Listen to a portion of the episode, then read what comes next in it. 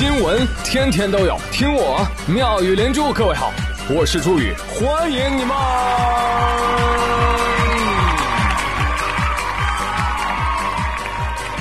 谢谢谢谢谢谢各位的收听啦！节目一开始给大家带来一则好消息，昨天宇哥收到了疫情爆发以来的第一个推销电话。好起来了，好起来了，经济要复苏了，朋友们！你神经病啊！当时我都没舍得挂断他电话，跟他多聊了几分钟。毛病吧，你别打了行吗？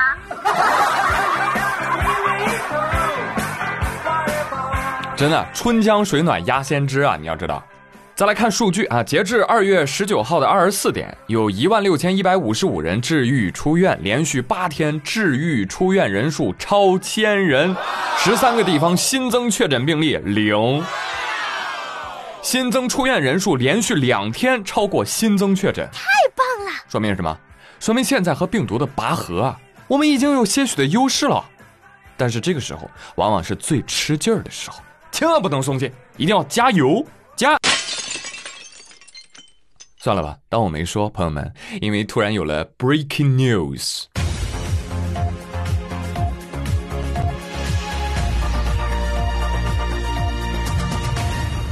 今天，湖北省武汉女子监狱确诊二百三十例，监狱长被免职。今天，山东省任城监狱确诊病例二百零二人。从山东省司法厅、省监狱管理局，一直到监狱党委一把手，全部一撸到底。全面职。从处置力度来看，这应该是系统性的防控不力，或者是瞒报才会处理的如此厉害。而你更想象不到的是，他们的公众号一周之前还发文：“我们的监狱疫情防控取得了阶段性的胜利，再请战。”别战了，搞不好狱长就要变狱友了。继续，还是今天，浙江也新增了二十八例，二十七例来自浙江省十里峰监狱，政委和监狱长也撸了。浙江说：“ 谢谢山东的兄弟哈，不然我们要被骂死了。”啊，这个别客气啊，搞得跟冲业绩似的，没必要，知道吧？你们现在监狱系统啊，有点有点过分了啊！凭借一己之力，硬是抬高了全国的曲线，这气哭了，你知道吧？囚犯都气哭了。这怎么谁能想到，我在隔离当中被隔离？呃，此时此刻啊，我我我我要收回上一期节目当中说的啊，监狱最安全的言论，bullshit，胡扯，这就是个笑话。同时呢，也想给监狱方面提个醒，你们做好防控，也一定要做好管控，好吧？我们接下来不想听到监外治疗犯人趁机逃跑的新闻。各单位、各部门，接下来一定要再接再厉，严防死守，谁松懈谁是狗。日本说哇，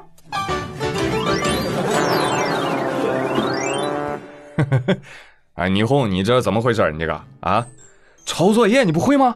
不会。哦哟，你很危险哦，你不担心大面积的疫情传播吗？不担心，因为我们的面积不大，但是你们的密度大呀，笨蛋。八嘎。来通报一下目前日本的情况。非常的严峻，呃，非常的严峻。最新公布的感染病例已经达到七百零四人了，哦，太夸张了，这才几天呢？甚至听说他们日本首相都有被感染的风险。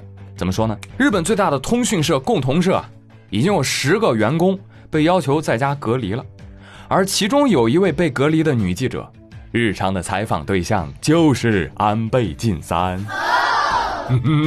小人们，这个消息让安倍感到不安。啊，有个词儿倍感不安啊，就是从这儿来的。那鉴于疫情的传播呢，安倍晋三十八号的时候就说了：“广大的日本国民们，如果你们发现类似感冒的症状，建议你们就不要去上班或者上学了。呃，你们一定要毫不犹豫的休息几天哦。啊，这啊啊，身体不适，快休息几天，休息几天能好，那能叫疫情吗？大哥，傻贝贝。”哎呀，提高警惕啊，日本的朋友们！哎，但这话说了有用吗？没有，为什么？人家自己就不重视啊！前天，日本厚生劳动省大臣加藤胜信有朋友说这是什么职位啊？呃，厚生劳动省，你姑且就把他当做我们的卫健委主任吧，好吧？哦，哎，这位加藤君了不起啊！开记者会不戴口罩，而且还 咳了好几次，啊！现场记者们的表情都是啊，哦呦，救命啊！快跑吧！小声逼逼。后来加藤又上电视节目，结果被发现还是咳嗽和流鼻涕，日本民众就生气了。喂，一不戴口罩，二咳嗽的时候也没有像你们的宣传海报那样正确的避免飞沫的传播，赶紧去做检查吧，喂！啊，不对，辞职吧你！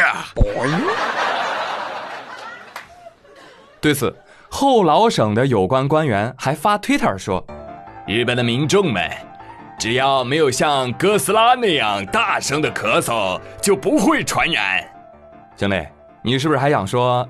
这次疫情是有限的人传人，传染性不强，可防可控，是不是？哎，这集我们都看过了，好不好？你们日服这个延迟啊，有点太高了。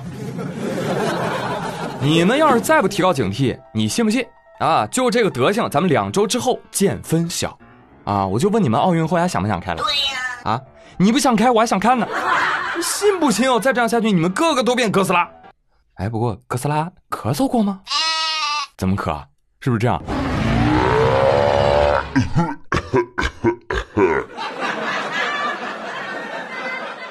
妈妈说没有见过，见过的人都被渴死了，太扯了吧！这个有损怪兽之王的威严，什么破比喻？我现在算是发现了，这个整个东亚啊，都是受到中国文化的影响啊，真是山川异域，风月同天呐！啊，连某些早期的官僚样都一样。哎呀！曾经以为早期大武汉的防控是吊车尾，现在看来，嗯，确实是吊车尾。但是前面呢要加一个修饰词，第一梯队的吊车尾。因为你看看周边，是吧？你比比周边，开卷都不及格的霓虹，交白卷的李家坡，把卷子扔了当考试不存在的印尼。哎，这样一比，你会发现 B 卷考试不及格的武汉似乎还不错。哎。讲真啊，我们真的不想喊完武汉加油，接着要喊日本加油、新加坡加油、东南亚加油。你们要是不长心啊，我们算了，我们还是得救。毕竟我们中国人有一句老话：滴水之恩，我们都得涌泉报，对不对？这不吗？咱们中国已经把检测病毒的试剂啊，已经发到日本去了。干得好！话说物资确实可以给，但是教训你真不能硬塞啊。无论是官方。还是民间。根据日媒报道，最近日本人急了，啊，怎么办？怎么办？又没有药物能治，又没有疫苗可以打，那那那那抢点酸奶吧。哎哎，总要给疫情点面子是吧？抢抢抢酸奶，啊，什么样的酸奶要抢呢？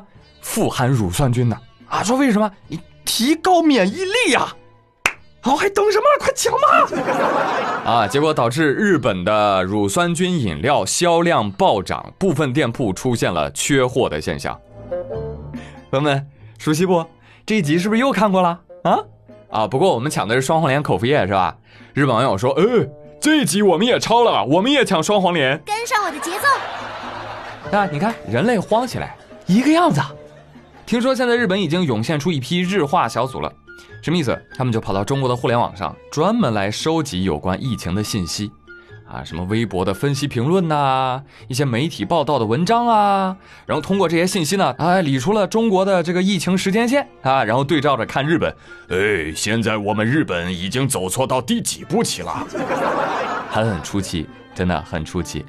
你觉得你要是抄对了还好，你看净捡错题抄就很不幸了。包括东京现在马拉松该跑跑是吧？千人裸骑该记记啊！哎，突然想到以前一个朋友圈啊，直接套用日本没有问题。